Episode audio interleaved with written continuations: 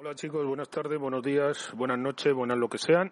Hoy son, eh, bueno, hoy es 10 de julio del 2020. Eh, son las 4 de la tarde y estoy grabando con la grabadora Sony LCD PX470. Eh, eso, esto es la grabadora con la que estoy grabando. Estoy en casa, estoy en casa, bueno, estoy paseando. Eh, hoy me he levantado un poco desanimado, eh, un poquito desanimado. Llevo unos días, llevo unos días desanimado. Bueno, es un proceso este largo y hay semanas mejores, días mejores, días peores y bueno, pues hoy es de uno de estos días que uno está así, así, ¿no? No me apetecía salir a, hacer unas gestiones, me he quedado en casa, eh, comido, he estado ojeando un poquillo las noticias y dentro de un rato, de una hora aproximadamente, me iré a casa de mi amigo a, nadar un poco en la piscina y a echar, a echar energía, ¿no? A cansarme, a cansarme un poco para no intentar no pensar demasiado, intentar no pensar demasiado. Eh, que he dicho, bueno, no podía seguir leyendo, tengo amplia lectura por aquí de, de todo tipo, revistas, libros, libros en papel, libros en digital. Sigo bajando libros de esas páginas que todos conocemos porque, no sé, tengo la sensación de que, de que, de que alguna vez eh, no podré adquirir libros, ¿no? Me gusta tener mi biblioteca. Me voy llenando la memoria del Kindle y me gustaría tener algún tipo de reader que se le pudieran poner tarjetas de memoria. Me gustaría tenerlo, aunque fuera, no sé, adquirirlo de, de alguna manera, ¿no? Me, tengo que ver, tengo que ver eh, para, bueno, pues para tener los libros en tarjetas de memoria. Sí, eh, me vas a decir que los podría guardar en la nube o los podría guardar en otras plataformas. Hay maneras, hay maneras de hacerlo, pero pero me resulta más cómodo guardarlos en una tarjeta micro SD, que son baratitas, que siempre hay muchas por ahí, a mí me sobran unas cuantas de los tiempos de la abundancia y las podría guardar ahí, pero bueno, me gustaría tener otro dispositivo con tarjeta micro SD, los que sois lectores, lectores de libro electrónico, eh, básicamente a lo mejor conocéis algún algún reader que se pudiera eh, sencillito que se le pueda poner tarjeta micro SD para ir acumulando ahí algunas algunas cosillas. Bueno, es una idea, es una idea que, que tengo en, en la cabeza. Eh, ¿Qué más tenía que qué más tenía que contar?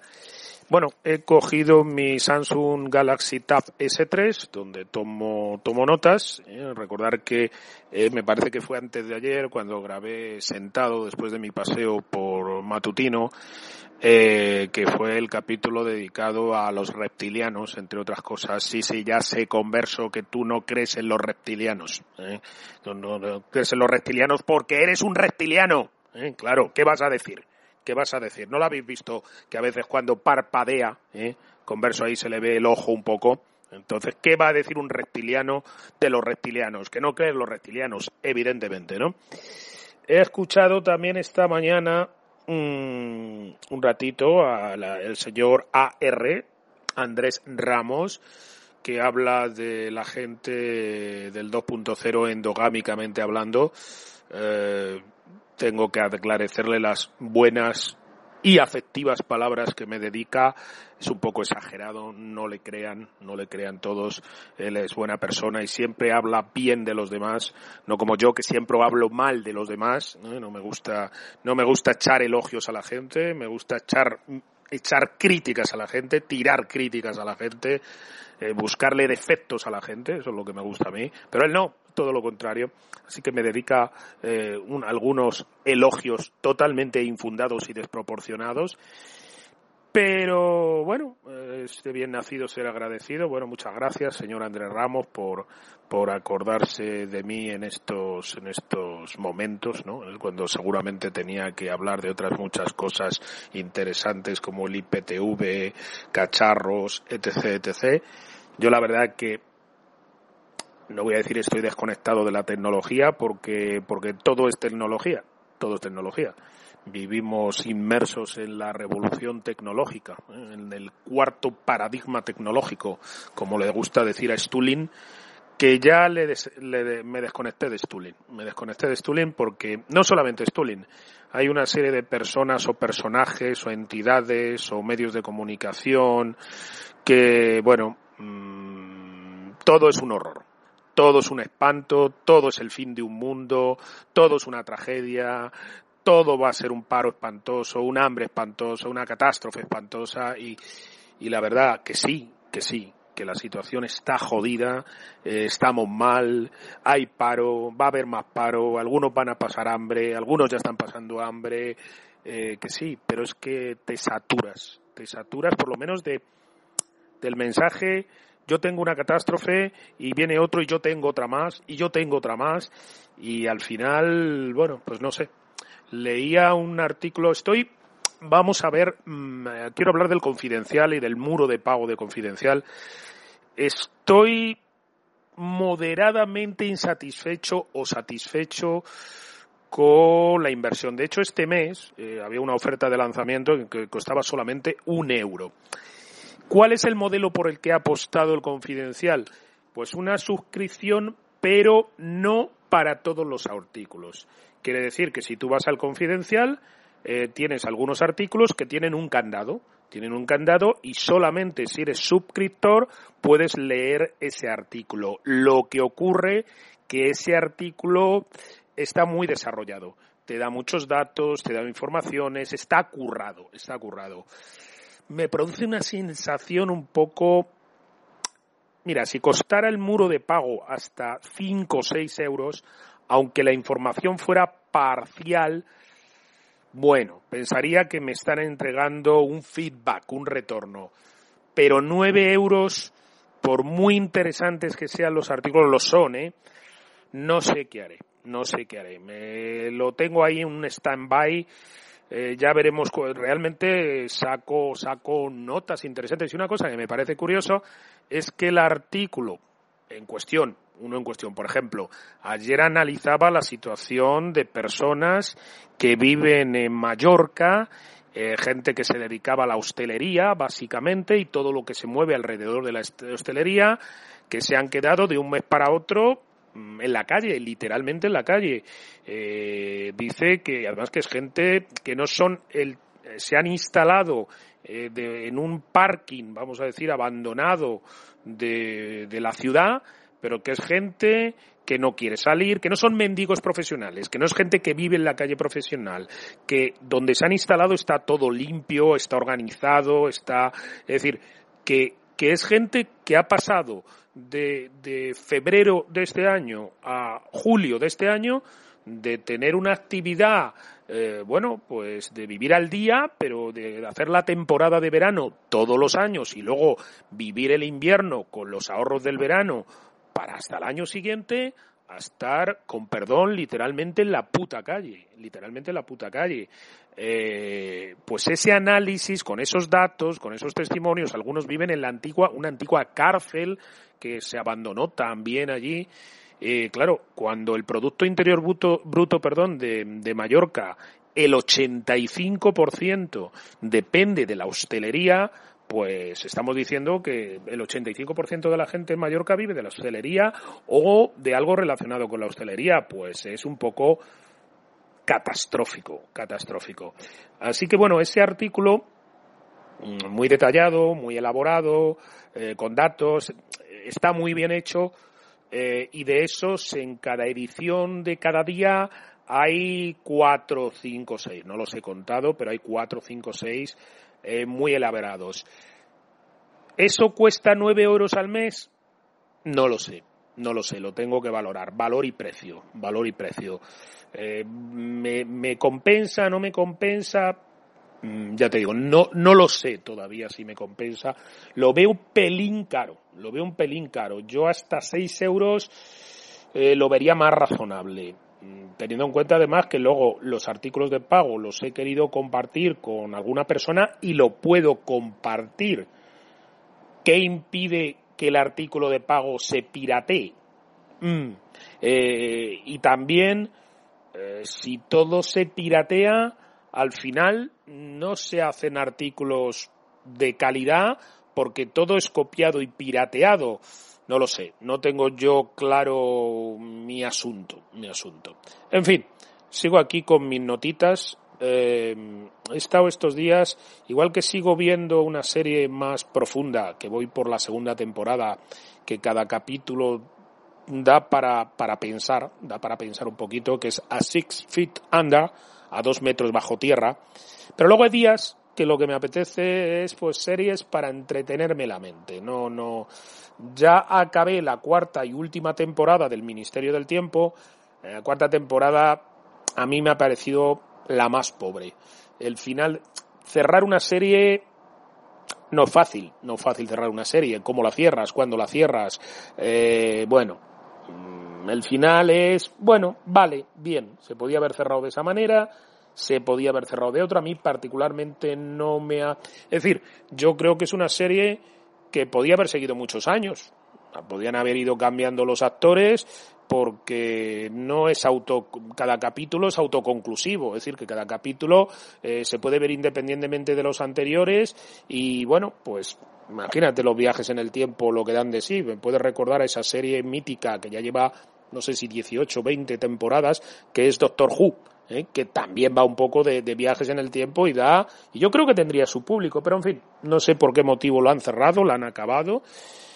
Y bueno, vale, esta última cuarta temporada, a mí personalmente la que menos eh, me ha gustado, la que menos me ha gustado.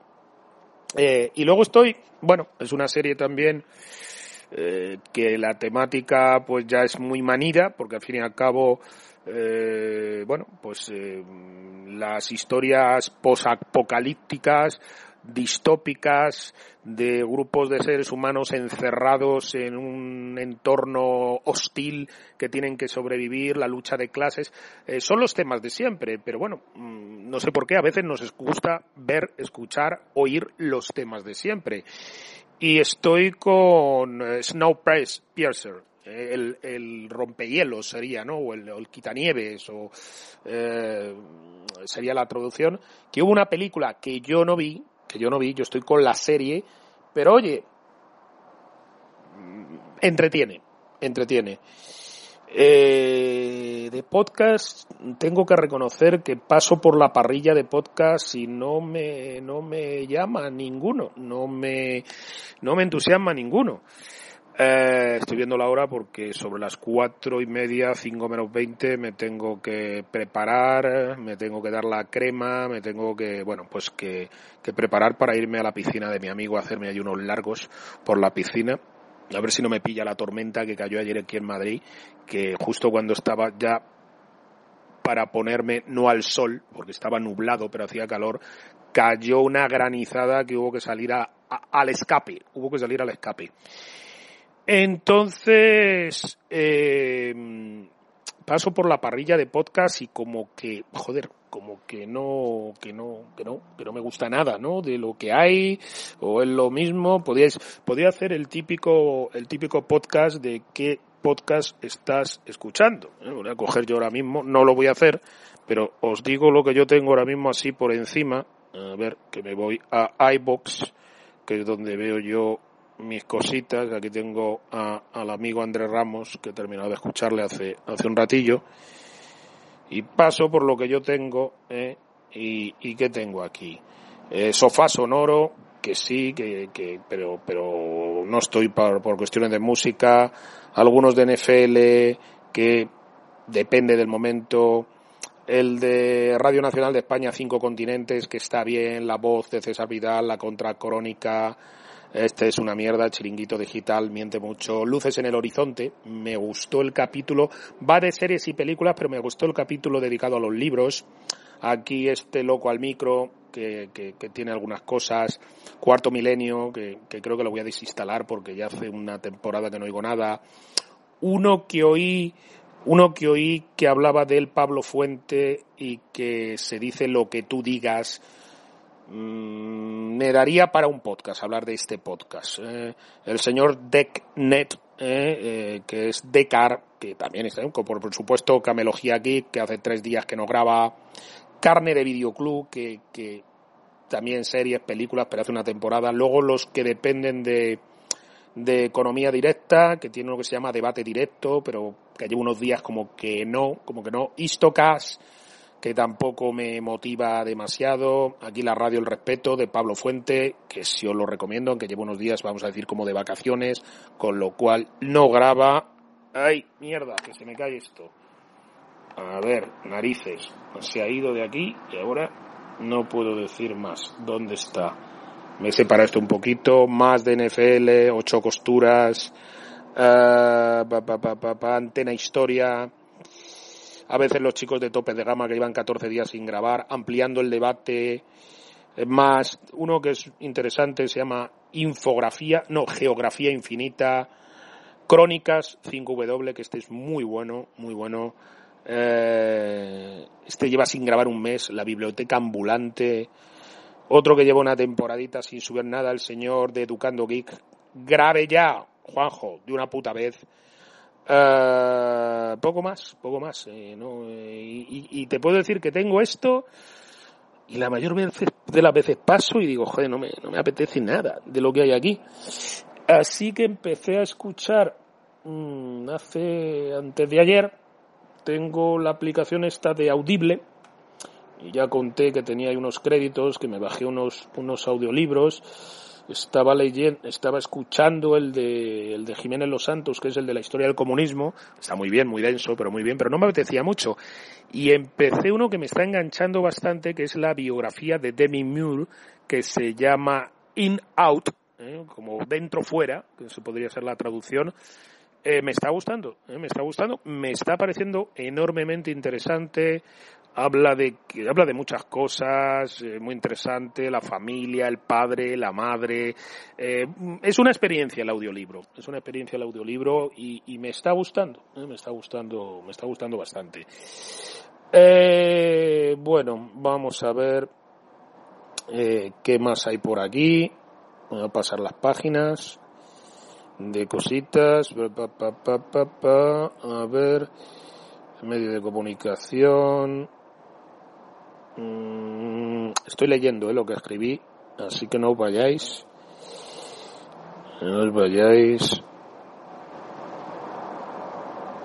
No os vayáis muy lejos. Eh, bueno, lo último que quería comentar ya es de hace varios días, ¿eh? ya es de hace varios días, eh, pero no quería dejar de mencionar eh, la campaña.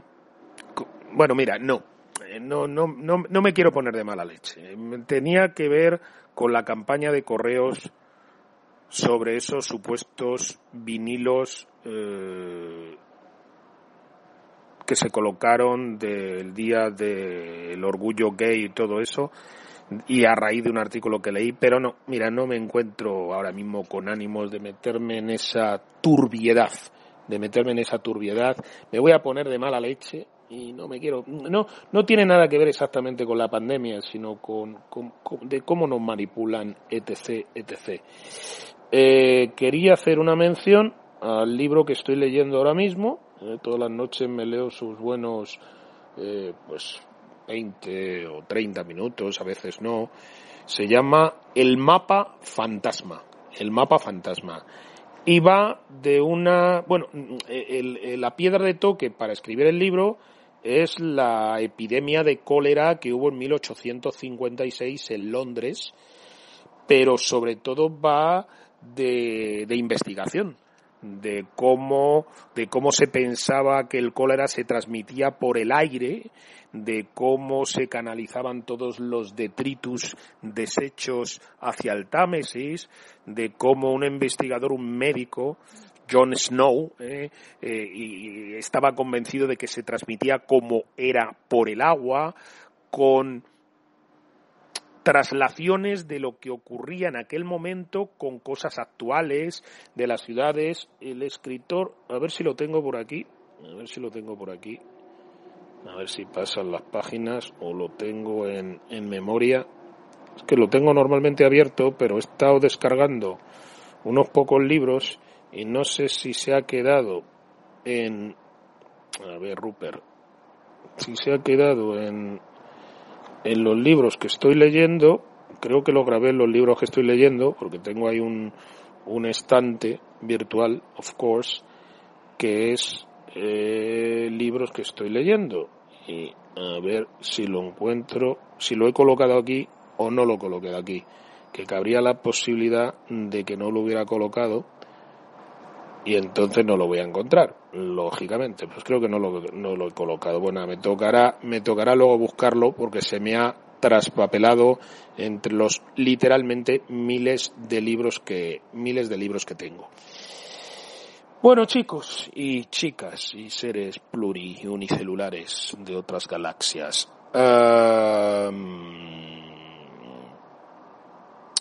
Lo vamos a dejar por aquí. No sé cómo hemos grabado, ha sido cortito, pero así ya sé que todas las anotaciones que he ido tomando en estas semanas ya están, ya están listas. Me voy a ir poco a poco preparando para, para irme a la piscina, a nadar un ratito y bueno, mm, pocas novedades más, pocas novedades más. Eh, seguimos con nuestras, nuestras rutinas. Ejercicio, ayuno intermitente, lectura, eh, más lectura, mm, mucho parchís, tanto virtual como presencial. Eh, ¿Qué más os puedo decir? Poca vida social 1.0, poca vida social 1.0, mucha vida social, bueno, relativa vida social 2.0, 2.0. De la pandemia coronavírica, mmm, que deciros que ya no sepáis. Eh, seguir protegiéndose y proteger a los vuestros a un precio de ser molesto para tu familia recordar que la mayoría de los brotes, rebrotes y requete rebrotes se producen en los ámbitos familiares, en las reuniones familiares, en las barbacoas familiares, en los cumpleaños familiares. Ahora todo está rebrotando o en entornos familiares o en entornos laborales. Y es porque tenemos la extraña idea que en el entorno familiar todos estamos seguros. Mm, bueno, mm, no tenemos la seguridad que todos nuestros parientes se estén cuidando con el mismo nivel de control que lo hemos hecho nosotros. Entonces, si no tenemos la seguridad ciento por ciento de que ese primo, ese sobrino, esa cuñada, esa tía, ese amigo y su círculo tienen unos estándares de protección, pues quizá deberíamos evitar el contacto, por supuesto, sin mascarilla. Sí, sé que socialmente pues te convierte en una especie de paria familiar. A mí me está pasando. A mí me está pasando que me encuentro que me encuentro a mi hermana eh, hace unos días en un centro comercial que tiene un restaurante con una amiga suya, las dos charlando en una mesa sin mascarilla, dentro de un centro comercial. Sí, estaba en un restaurante que había. Vamos a ver, eh, un restaurante de cafetería, pero es un sitio interior, Mm, tiene aire acondicionado sí, pero no sé si el aire acondicionado es con el aire de fuera, ¿eh? que sea un ciclo que se filtra. Esas mesas de esa cafetería estaban cerca de una escalera mecánica donde sube gente constantemente hacia un gimnasio que hay dentro del centro comercial. Está cerca de la fila que suele ser larga de la oficina de correos. Eh, se ha comprobado, hasta la OMS ha venido a reconocer que se transmite por el aire, que se transmite por el aire y que, bueno, no hay seguridad cuánto tiempo pueden estar ahí los aerosoles. ¿Qué, qué, qué, qué mejor protección que la mascarilla hasta que comprobemos la infectividad real, la infectividad real de, del dichoso virus. Pero claro, pues la gente tiende a relajarse, la gente tiende a relajarse. Aquí en Madrid mm, las cosas no van mal, las cosas no van mal y aunque aumentan los contagios, obviamente, porque, porque es inevitablemente que aumenten, porque la gente se mueve, se desplaza y estaremos, pues, no sé si en el 1 de infectividad, pero rondando el 1. Pero la cosa no se ha despendolado de momento, ¿eh? no se ha despendolado de momento. Entonces, evidentemente, lo, que es utópico es pensar que vamos a encontrar días sin contagios. Si no hacemos test masivos a toda la población, pues no vamos a encontrar los asintomáticos, porque eso es lo que está ocurriendo. Ahora se están encontrando por cada caso detectado un 60, un 70% de asintomáticos. Claro, mm, imaginaros lo que fue en marzo. No se, no se hacía, se estuvo sin hacer test absolutamente a nadie durante un mes y con cero separación, cientos de eventos masivos, conciertos, mítines, manifestaciones, partidos de fútbol. Pues claro, eso fue una explosión virulenta. Y más invierno, que no estábamos tanto al aire libre, que estábamos en sitios cerrados. Pues claro, inevitablemente el virus explotó.